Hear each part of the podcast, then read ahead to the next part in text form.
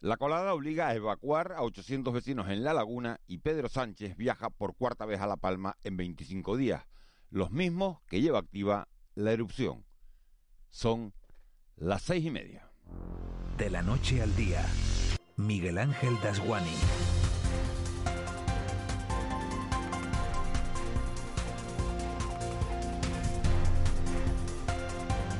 ¿Qué tal? Muy buenos días. Pasó el Día del Pilar, el Día de la Hispanidad, y pasó a puros Pedro Sánchez por los abucheos recibidos en el acto del desfile militar. Abucheos que va a tratar de compensar hoy en La Palma si se compromete el presidente, como han dejado entrever los suyos, a dar nuevas ayudas que propicien el paliar los graves daños que está ocasionando este volcán de Cumbre Vieja. Un volcán que no da tregua, un volcán, Eva García, que no importó que ayer fuera festivo para que otras 800 personas tuvieran que sacar sus cosas deprisa y corriendo de sus hogares porque la colada podría llevarse por delante sus casas. Ojalá que no sea así. Muy buenos días, Miguel Ángel. Sí, son 800 vecinos de la zona de La Laguna, en el municipio de Los Llanos de Aridani. Lo hicieron porque hay una lengua de lava, la que está más al norte, a la que se vigila muy de cerca porque podría ocasionar nuevos destrozos. Sí parece más tranquila la otra colada, la que estaba alimentando la fajana de la playa del Perdido, que prácticamente se ha parado.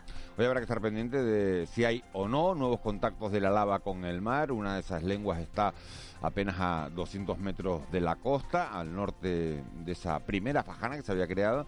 Y bueno, estamos pendientes también de esa nube de ceniza que cubre Cumbre Vieja porque podría afectar de nuevo, Eva, a las conexiones aéreas. Sí, incluso podría afectar la nueva visita del presidente del gobierno, Pedro Sánchez, que llega de nuevo a la isla de La Palma. Se espera que en esta visita, que lo hará después de la sesión del control del gobierno en el Congreso, que empezará en apenas una hora para presidir la reunión del PEVOLCA junto al presidente canario Ángel Víctor Torres. Estaremos también pendientes de los terremotos. Ayer, recordemos, en mitad del programa lo contábamos en directo, hubo un temblor de 4,1 de magnitud en Villa de Mazo. Nos acercaremos a la isla de La Palma, y está nuestra compañera Eugenia Páez, y lo haremos también con algunos de los protagonistas para ver cómo han pasado la noche y para ver cómo nos levantamos en este nuevo día en el que el volcán no cesa. Lo haremos con el vicepresidente del Cabildo de La Palma.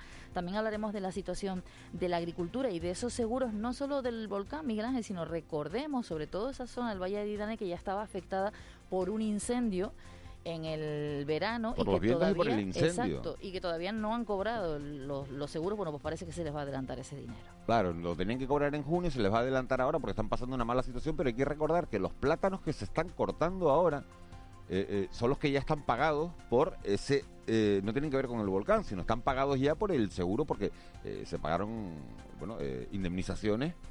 ese dinero que llega ahora son las indemnizaciones de ese temporal de, viento y sobre todo del incendio que hubo en, el mes de agosto. Que se siguen empatando malas noticias, ¿no? Venimos ya de un año de pandemia de crisis, luego en el caso este el incendio, ahora el, el volcán.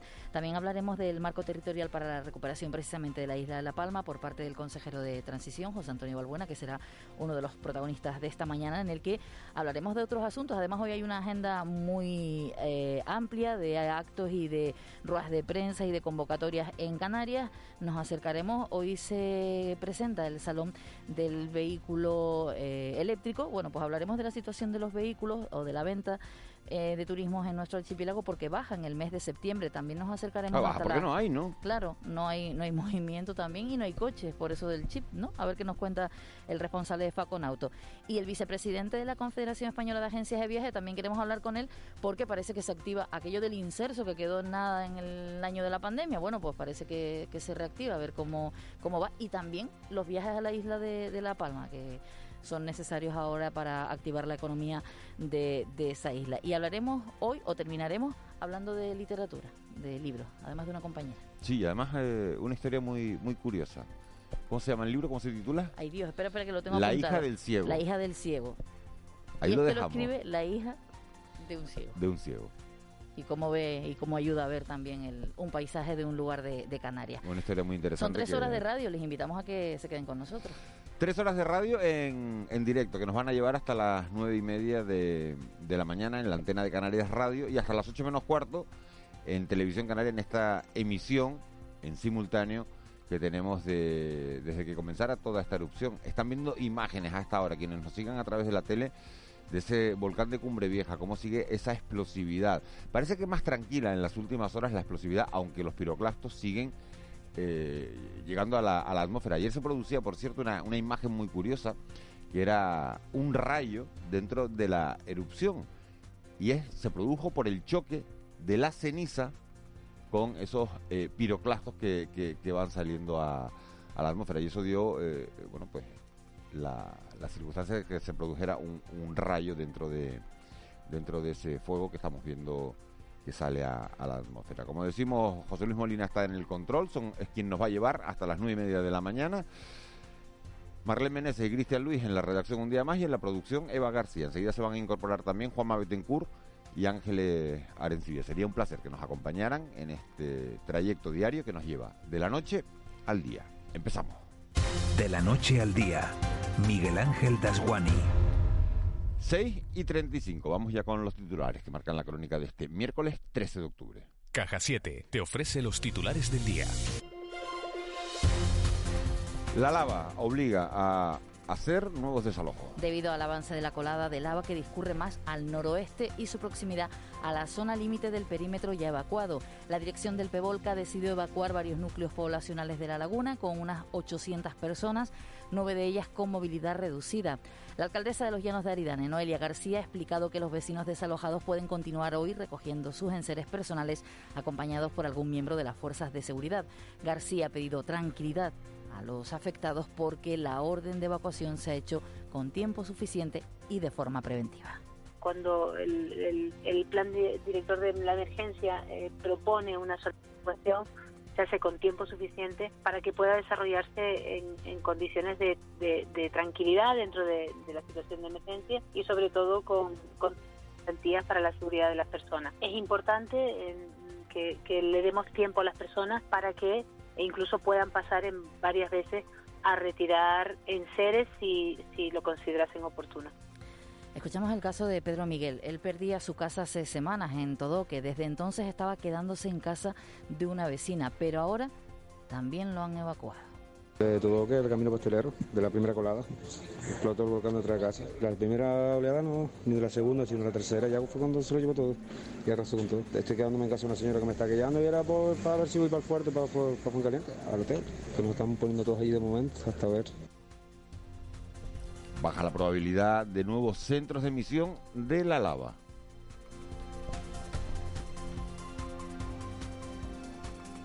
La erupción del volcán mantiene una actividad eh, meramente estramboliana. La portavoz científica del PEVOLCA, María José Blanco, ha explicado que el flujo de las coladas discurre por el flanco norte. El cono del volcán seguirá presentando una forma cambiante y no se descartan nuevos centros de emisión de lava en la boca principal, aunque la probabilidad es baja. El flujo principal de las coladas de lava discurre por el flanco norte, bajando por la parte norte de las coladas previas, siguiendo trayectorias hacia el oeste y noroeste.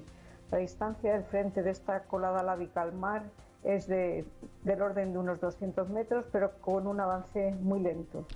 Y se mantiene la suspensión de las clases. Finalmente, hoy no se retomará la actividad lectiva en los colegios afectados por la erupción del volcán en La Palma y la Consejería de Educación mantendrá la suspensión de las clases en los centros de los Llanos de Aridane, El Paso y Tazacorte.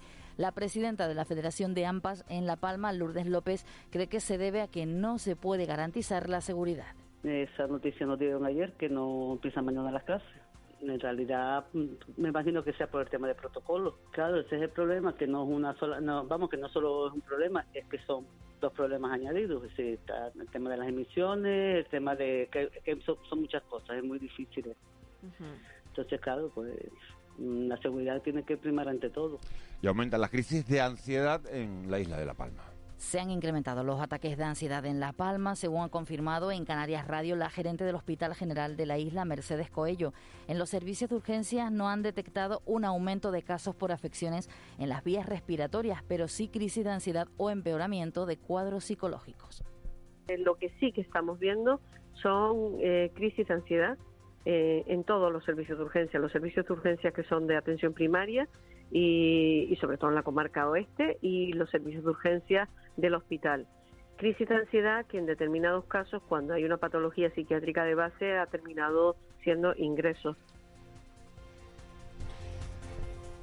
40 nuevos casos y ningún fallecido por COVID en este archipiélago. Según datos facilitados por la Consejería de Sanidad, la incidencia acumulada los siete días en Canarias se sitúa en 16,59 casos por cada 100.000 habitantes y a los 14 días en 38,51 casos por 100.000 habitantes. Por islas, Tenerife suma en las últimas horas 26 casos, Gran Canaria 11, Lanzarote suma un caso, Fuerteventura 2, La Palma, La Gomera y El Hierro no aumentan nuevos positivos en las últimas horas. Y hoy el Consejo Territorial de Interterritorial de Salud abordará la administración de la tercera dosis de la vacuna a los mayores de 70 años. Y se presentan los presupuestos generales del Estado para 2022, para el próximo año. Lo hará la ministra de Hacienda, María Jesús Montero, en el Congreso de los Diputados, el primer paso de una tramitación parlamentaria en la que pretenden recabar el máximo apoyo posible gracias a unas cuentas, según el Gobierno, expansivas. Coincidiendo con la presentación de las cuentas, el presidente del Gobierno se enfrentará este miércoles a las preguntas de la oposición en la sesión de control al Ejecutivo. A su término, Pedro Sánchez viajará a la isla de La Palma. Y terminamos hablando de inmigración porque sigue la llegada de pateras a este. Salvamento Marítimo ha rescatado en las últimas horas a 146 migrantes en dos pateras localizadas en aguas próximas a Canarias. Una llegada a las 11 de la noche al muelle de Arguinequín con 90 personas a bordo, entre las que una necesitó el traslado hospitalario, mientras que la otra llegaba a Gran Tarajal a la una de la madrugada con 55 personas a bordo, todas en aparente buen estado de salud. ¿Estás estudiando? Pues enhorabuena. Un año más, el ingreso sobresaliente de Caja 7 te recompensa por tus buenas notas. Sí, sí, como lo oyes. En Caja 7 premiamos tu esfuerzo. Entra en ingresosobresaliente.com y consulta las bases. Caja 7. Somos la Caja de Canarias. 6.41, vamos ya con los deportes. Suecia, que ganó ayer 3-0, no falla, depende de sí misma para ser primera en el grupo en el que está España, en ese grupo de clasificación para el Mundial de Qatar. Y aquí los nuestros, hay que decir que el Lenovo regresa esta tarde a la Basketball Champions League, también juega el Clarino, partido de la Eurocup, eso en baloncesto. Y por otro lado juega el Rocasa Gran Canaria en balonmano. Seguimos hablando, como no, de ese derby del próximo sábado. Unión Deportiva Las Palmas, Club Deportivo Tenerife. Juan Luis Monzón, muy buenos días. Hola, ¿qué tal Miguel Ángel? Muy buenas. Seguimos descontando las horas hasta la llegada del primer derby de la temporada, el que mide la Unión Deportiva Las Palmas y el Club Deportivo Tenerife el sábado en el Estadio de Gran Canaria a las 5 y cuarto. En las filas amarillas no se descarta la participación del extremo venezolano Adalberto Peñaranda, quien llega el viernes a Gran Canaria tras jugar con su selección. En el Club Deportivo Tenerife ocurre un caso similar con el lateral norteamericano Sean Moore quien apuntaría incluso a titular tras la baja por sanción del eh, francés Jeremy Melot. Se espera una gran entrada en el estadio de Gran Canaria. La Unión Deportiva eh, calcula alrededor de 22.000 espectadores la cifra de aficionados que se van a dar cita en un clásico que ha vuelto a ser declarado de alto riesgo. Fuera del fútbol, la agenda de hoy viene cargada de partidos. En baloncesto regresa la Basketball Champions League al pabellón Santiago Martín. El Lenovo Tenerife se mide hoy al Dinamo Sassari de Italia a las 8 menos cuarto.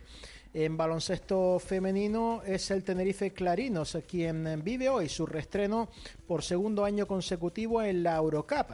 El equipo morado abre a las ocho y media y en el pabellón Kiko Cabrera la fase de grupo contra eh, uno de los clubes más potentes de Francia, el Tango francés. Y en balonmano femenino, tras el parón de selecciones, regresa a la liga y hoy tiene cita el líder, uno de los nuestros, el Rocasa Gran Canaria. Las teldenses se miden al aula Valladolid a las 7 de la tarde en tierras vallisoletanas.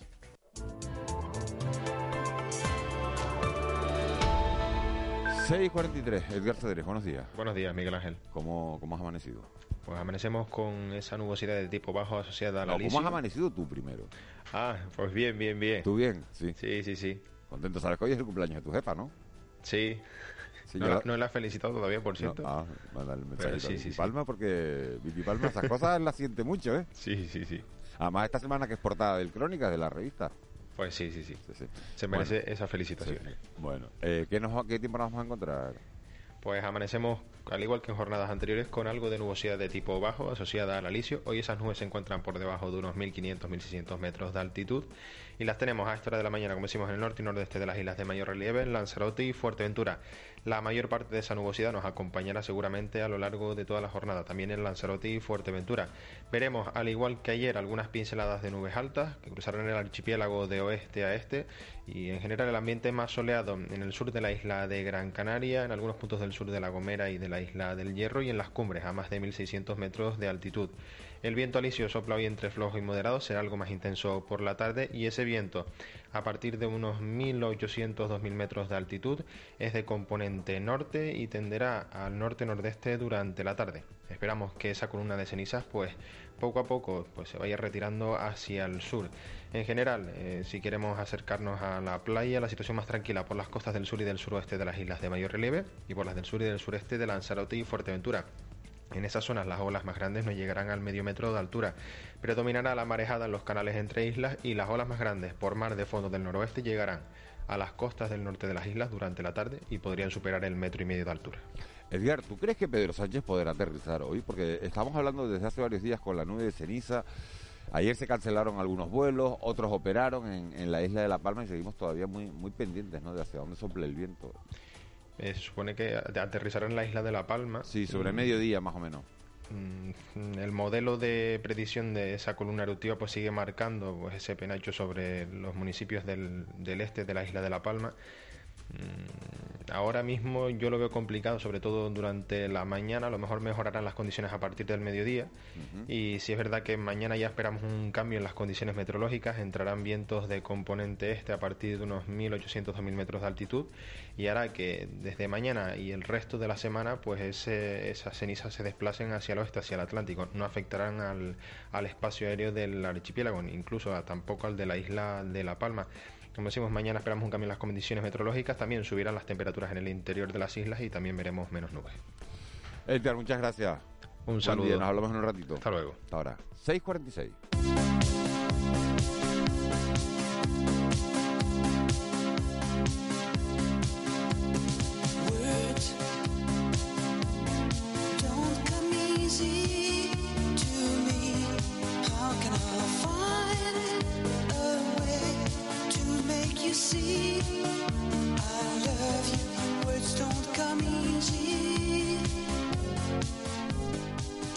habrá que rebuscar en, los cajones de, la memoria porque eh, me ha preguntado Molly esta mañana, ¿qué canción pongo? Y la primera que me vino a la, a la cabeza fue esta.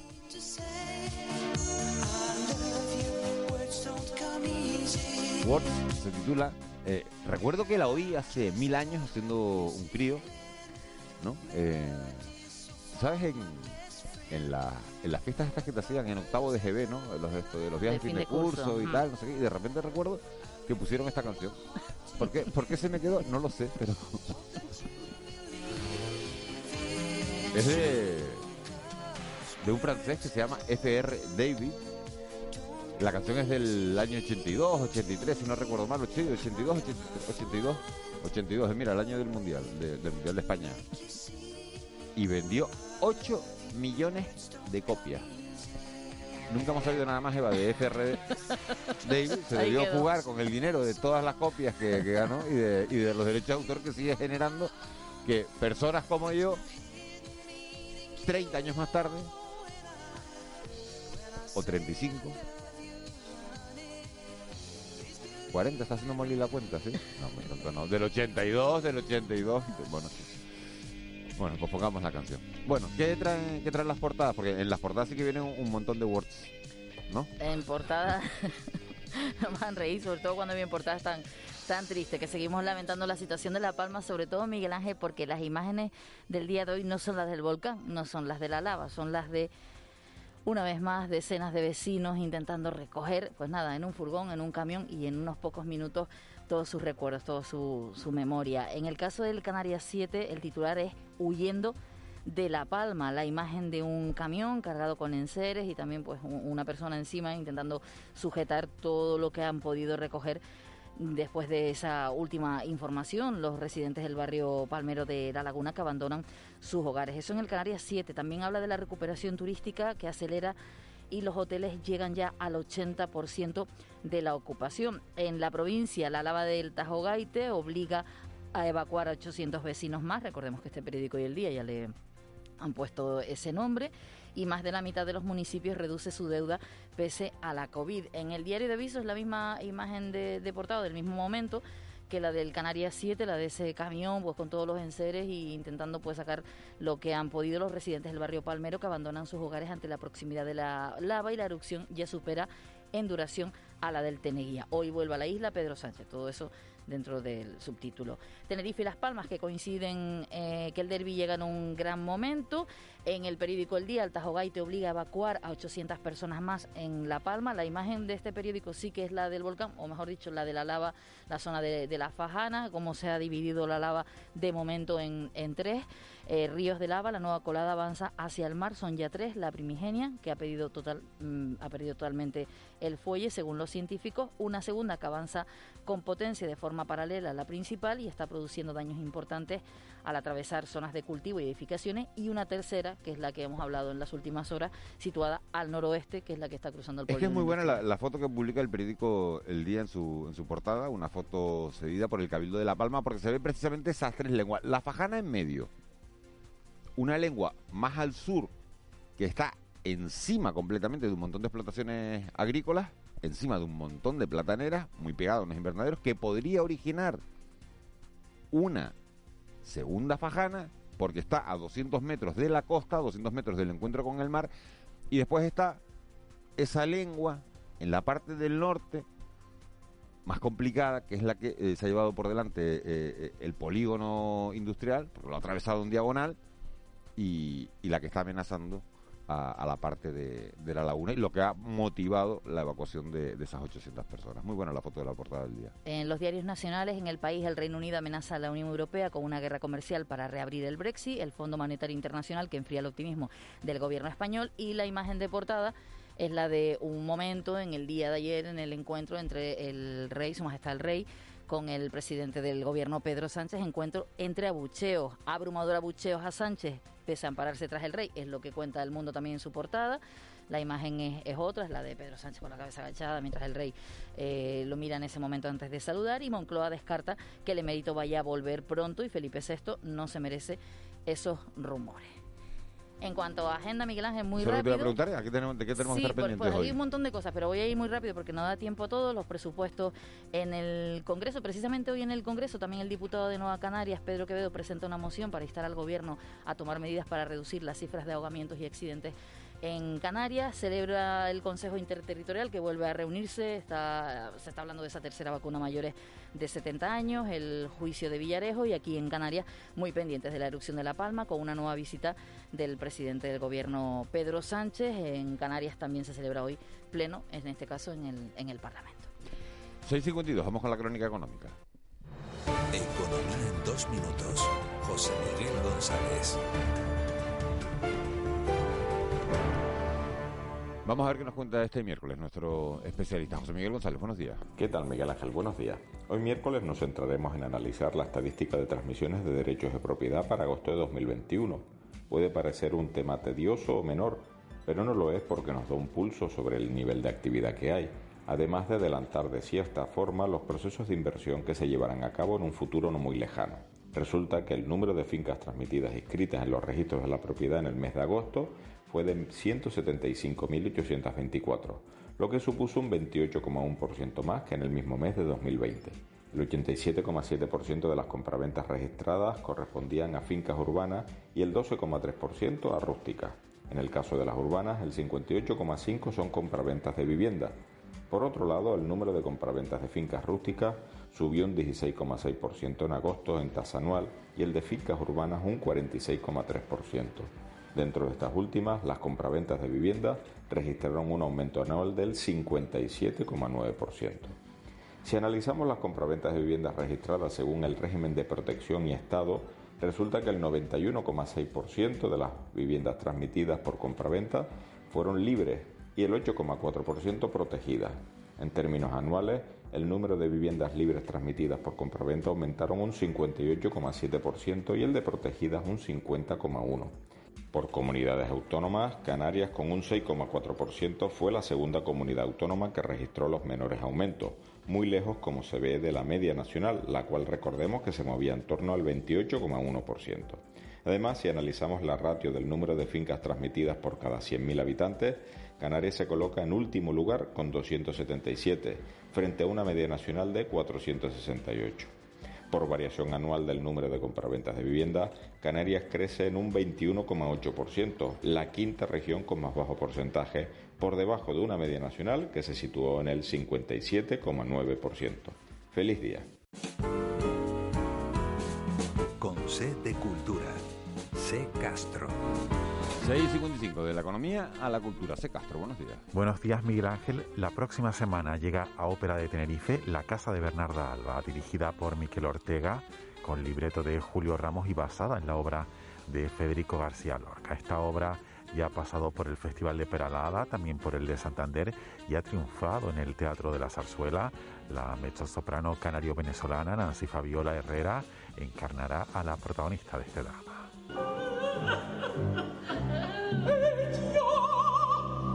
La hija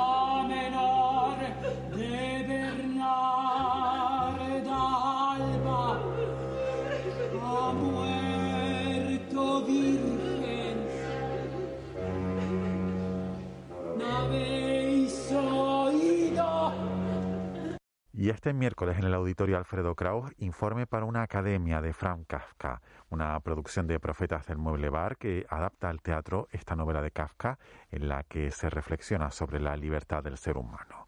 Con mucho humor, en esta ocasión, Carol Cabrera se sube a las tablas interpretando a una simia. ¿Qué me das? ¿Qué me das? ¿Qué me dejas sin habla? Pendiente.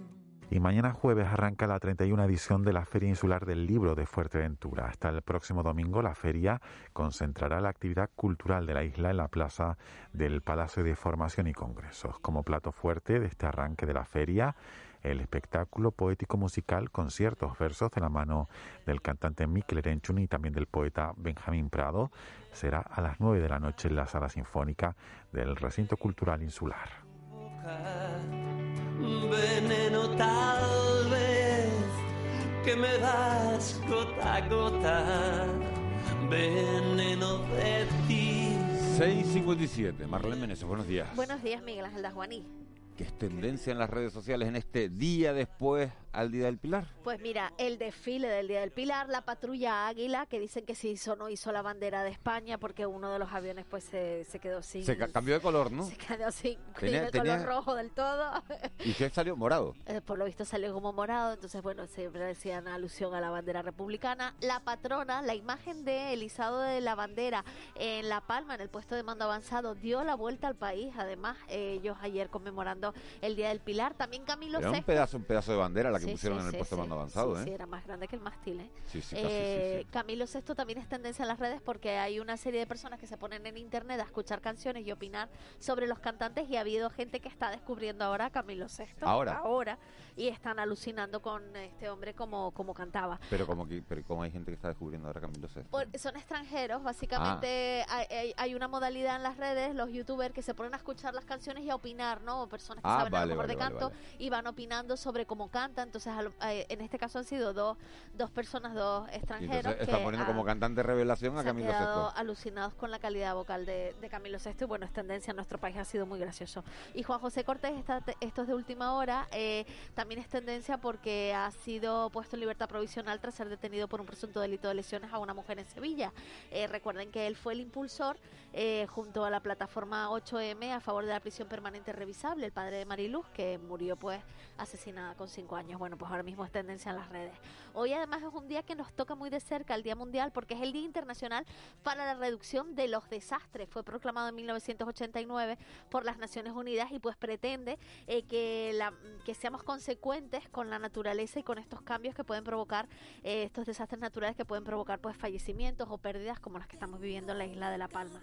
Tal día como hoy en 1740 se celebraba la batalla de Tamasite cuando intentaban llegar a la costa 50 hombres en este caso de la corbeta eh, Vermont, y al final fueron repelidos por eh, la, gente de Fuerteventura. 33 fallecieron y el resto fueron detenidos y trasladados hasta la isla de Tenerife. Tal día como hoy, en 1843, precisamente, la reina Isabel establecía por decreto la bandera de España con los colores amarillo y rojo. Y hoy